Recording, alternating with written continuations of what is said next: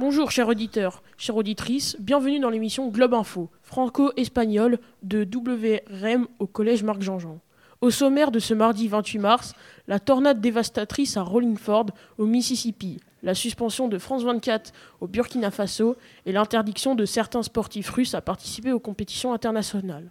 La suite avec notre correspondant franco-argentin au Mississippi, à Rollingford, Felipe. Quelle est la situation là-bas? La commune de Rollingford, dans l'ouest du Mississippi aux États-Unis, a été violemment frappée par une tornade le 25 mars dernier. La ville ressemble à une scène de guerre selon John Brown, un responsable de la Croix-Rouge pour l'Atalanta et le Mississippi. Les bâtiments sont détruits et tout est au sol.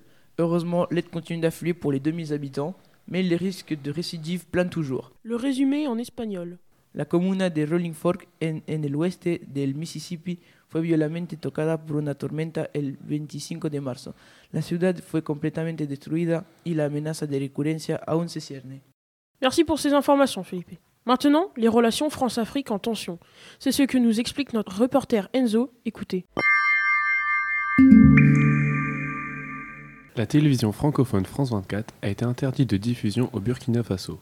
Le pouvoir militaire a suspendu France 24 parce qu'ils ont interviewé le chef d'Al-Qaïda, une organisation terroriste du Maghreb. En effet, le pouvoir militaire du Burkina Faso est dirigé par Ibrahim Traoré et il est renommé pour avoir été dans les forces spéciales anti-djihadistes. Le résumé en espagnol. El canal de Francia 24 fue prohibido en el Burkina Faso a causa de una entrevista con el jefe de Al-Qaïda. En espérant que les relations s'améliorent. Une actu sport maintenant. Les Pays-Bas se rejoignent à la Pologne et l'Ukraine contre la Russie. Notre spécialiste sportif Ilan nous en parle plus en détail.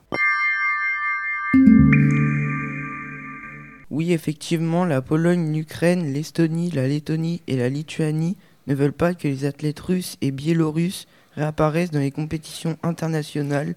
Donc le comité international olympique vont discuter d'un éventuel retour des Russes et Biélorusses dans les épreuves internationales, comme par exemple Nikita Mazepin, un pilote de Formule 1 qui a été exclu du championnat du monde en 2022. Le résumé en espagnol. La Polonia, la Ucrania y los países bálticos no quieren que los atletas rusos participen en competiciones internacionales.